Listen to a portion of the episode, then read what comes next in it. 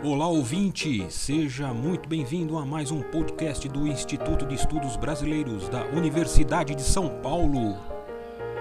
Instituto especializado e sede de acervos importantes de muitos artistas e intelectuais. Acho que antes de entrar é, propriamente no diário, é, eu acho que vale fazer uma recuperação da, da história da Anitta, né? um pouco diferente da pintora da exposição de 17, que brigou com o Lobato, né? que ficou no nosso imaginário por conta dos livros didáticos e da história do modernismo, etc, etc, etc. Né? A Anitta Catarina Malfatti, ela nasceu né, em 1889, né, existe toda uma, uma, polêmica em relação ao ano que ela nasceu, porque ela às vezes assina um ano diferente do que ela nasceu né, em muitos lugares. A família era originalmente de Campinas, mas um pouco antes da Anita Malfatti nascer, por conta dos, das, das epidemias de febre amarela que foram recorrentes ali no final do, do século XIX, a família se mudou para São Paulo, né? Ela, o pai dela, é, o Samuel Malfatti, era um, um, engenheiro, né? Que veio da Itália, passou primeiro por Buenos Aires e depois foi para Campinas. A mãe é, é filha né, de alemão que se deslocou para o Brasil e depois foi para a Califórnia, foi para os Estados Unidos e e depois retornou para Campinas, né? Então a é, ela ela nasceu, né? Como é sabido, ela nasceu com uma atrofia congênita no braço, né? Na mão direita. Então ela tinha um defeito no braço que ela sempre em todas as fotos ela é, é possível perceber que ela sempre enrola um tecido nesse braço defeituoso dela, né? E e ela tentou fazer operações, ela foi para a Itália e na Itália ela tentou consertar o braço, mas, mas não conseguiu, né? Voltou, depois voltou para o Brasil e seguiu a, seguiu a vida, aprendeu a usar a, o outro braço, né? E daí começou a desenhar com outro braço, daí teve todo um cuidado de educa na, na educação e tudo mais. Uma coisa que eu acho que é importante, né, para a gente entender que, que para entender esse contexto da exposição de 14 é que em mil, 1901 o pai dela é, faleceu, né? O pai dela que era engenheiro, né, ligado ao grupo de engenheiros e arquitetos em torno do Ramos de Azevedo, que é uma figura central nesse momento ali, ele, ele, ele falece né, e deixa e deixa a esposa e os filhos, né, é, numa situação relativamente complicada, né? O, a mãe da Anitta Malfatti, Eleonora Elizabeth Krug Malfatti, né? Krug, o nome da família dela, Malfatti do, do marido, que também é, é pintora, né? Aliás, é, provavelmente a Anitta Malfatti começou a estudar pintura em casa com, com a mãe, né?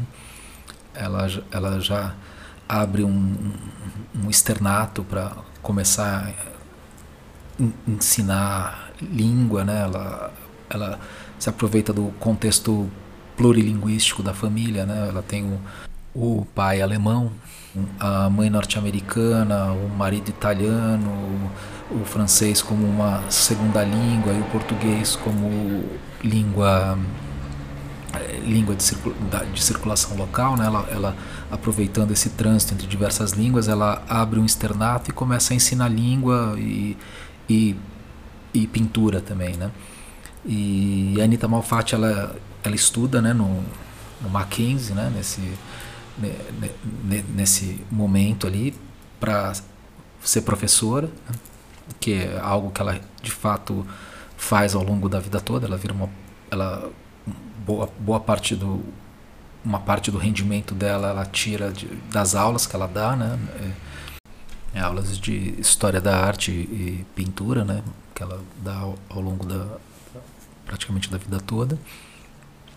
E mas nesse, né? No, aí, nesse momento em que, em que o em que o pai dela falece, ela a, a mãe começa assume né, um pouco as rédeas da família e o tio, também engenheiro Jorge Krug, é, que é uma pessoa central aí para entender a trajetória da Anitta e para entender esse esse né, o, o, contexto ali da exposição de, de 1914 e depois da de 17 e o tio assume as assume a viagem dela para a Alemanha né para para ela estudar pintura que ela disse que ela quer estudar pintura e tal mas em, em, em São Paulo ainda, ela, a, a mãe dela estudou com, é, com pintores italianos que migraram para cá, né?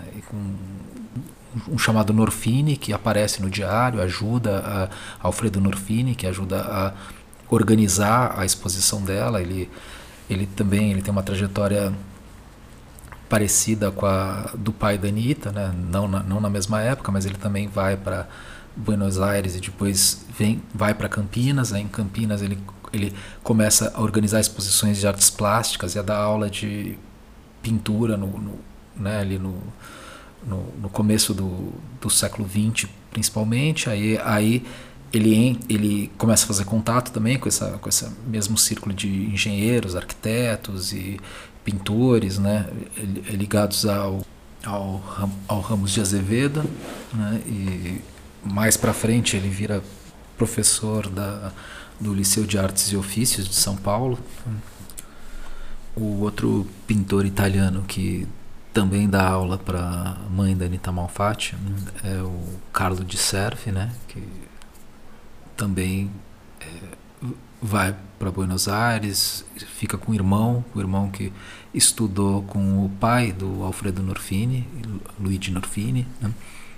E depois volta para a Itália, daí da Itália ele estuda, né, é, faz a academia de pintura, daí volta para o Brasil e no Brasil ele começa a participar do, do circuito de São Paulo e também do Rio, né, e ele, ele aparece bastante nos jornais, né, na primeira década, na primeira e na segunda década, década do século XX e aí depois ele praticamente desaparece dos jornais e não se tem mais registro dele nem aqui no, no Brasil nem na Itália assim né? então esses, esses, esses dois pintores italianos eles têm umas ele tem uma características ali na maneira de pintar enxergar a arte tudo que dão um pouco a base ali né do, do que a Anita Malfatti entende como pintura por meio da mãe dela antes de, de ir para a Alemanha. Né? Aí ela vai para a Alemanha em, em 1910, né, com, com duas amigas. Ela tenta fazer, ela tenta entrar num estudo mais tradicional lá na lá, lá em Berlim. Rapidamente ela se decepciona, aí ela vai atrás de de, de, nos ateliês de pintura com, com, com outras características de, de, de, pintores e ela começa a, a entender um o, começa na verdade não entender ela começa a frequentar o, um, exposições de pintura moderna e de arte moderna e daí ela se encanta com um tipo de pintura quase sem mistura na tinta, quando a tinta é aplicada quase de maneira sem mistura direta em cima da tela e, e começa então a procurar é, essa direção, né? Ela, ela,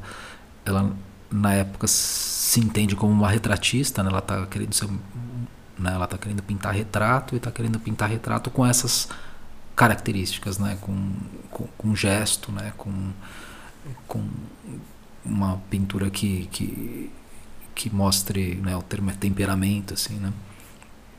E ela estuda, né, com os pintores ali do do, do pós-impressionismo, né, que pintores que foram estudar na França e depois se deslocaram para para Berlim, montaram um ateliê, fundaram, né, fundaram um, um movimento ali de, de, de arte moderna é, dentro da reformista, mas dentro da academia, brigando com a academia e tal. E ela nesse momento se como ela diz, né, nos relatos posteriores, nesse momento ela se encontra e se entende ali como pintora, como alguém que descobre a cor, né, como alguém que não precisaria fazer as etapas de as várias etapas que a, a academia exigia até poder pegar propriamente na, na, nas tintas e começar a pintar, né? Então ela começa a explorar cor, começa a, a pensar em, em, compor com cor, com tinta, né? Tem alguns trabalhos dessa época que são bastante sintomáticos nessa direção. Aí ela, ela encerra esse período formativo de acho que aproximadamente quatro anos, né? De, de 10 a, a, a 14, né? Aí ela volta para para São Paulo e, e aí começa essa história, né? Ela, ela, ela monta, né? ela monta essa exposição porque o, o objetivo dela é, é, continuar a formação dela no exterior, né? E, e a exposição, como, como eu falei antes, ela tem esse objetivo, né? E, e nesse sentido é interessante porque ela ela expõe coisas assim que bem ao gosto da época e ao gosto do, dos colecionadores e, e, e da época, né? Então ela faz pinturas bem tradicionais e coloca, no, ela, ela não coloca muita coisa assim é, do, do, que ela, do que ela de fato gostava, né? Que era um retrato com mais gesto, tem, tem algumas pinturas assim nessa direção, mas uma boa parte da, da exposição ela é formada por estudos acadêmicos, por é, pinturas assim, é, o Menino Napolitano, Cabeça de Velho, coisas assim que eram títulos bem, bem típicos de, das pinturas de época, né? Bom, aí o, o, o, o diário, o diário ela vai relatando assim dia a dia, né? Ela vai é, acompanhando as as críticas saindo no jornal, as notas saindo no jornal, vai o, o, movimento das pessoas entrando e conversando com os pintores que aparecem, e ela vai relatando ali o, a, a, percepção que ela tem do meio, o, uma espécie de julgamento que ela teve do, do mecenas da época, que era o responsável por dar ou não a, a pensão para ela ir para o exterior, né, que é o Freitas Vale, né? E aí ela tem, tem uma cena que ela narra, né, que falar um pouco mais, mais para frente. E, e, e, e, o diário é um pouco isso, né? O diário é uma, ele, ele possibilita assim um, um ele, ele, ele estabelecer um olhar privilegiado assim, né? A gente, a gente consegue enxergar de fato um, um, o meio da arte, óbvio, pela percepção de, uma jovem artista ali tentando é, ocupar um espaço profissional naquele meio, mas ela, mas o, o a gente consegue enxergar ali por meio dela o, como as cenas como como o meio da arte funciona, quem eram as pessoas que iam ver a arte, né? Aí tem várias várias cenas pitorescas, né? O diário muda de tom, né? Em vários momentos, assim, né? Então é é, é, é de fato, né? Um, um documento bastante bastante interessante assim e, e, e bastante valioso assim para se entender né o como como o, o meio artístico se estruturou ali em São Paulo né? Este podcast do Instituto de Estudos Brasileiros chega ao final. Esperamos que tenham gostado e em breve retornaremos com um novo assunto para você.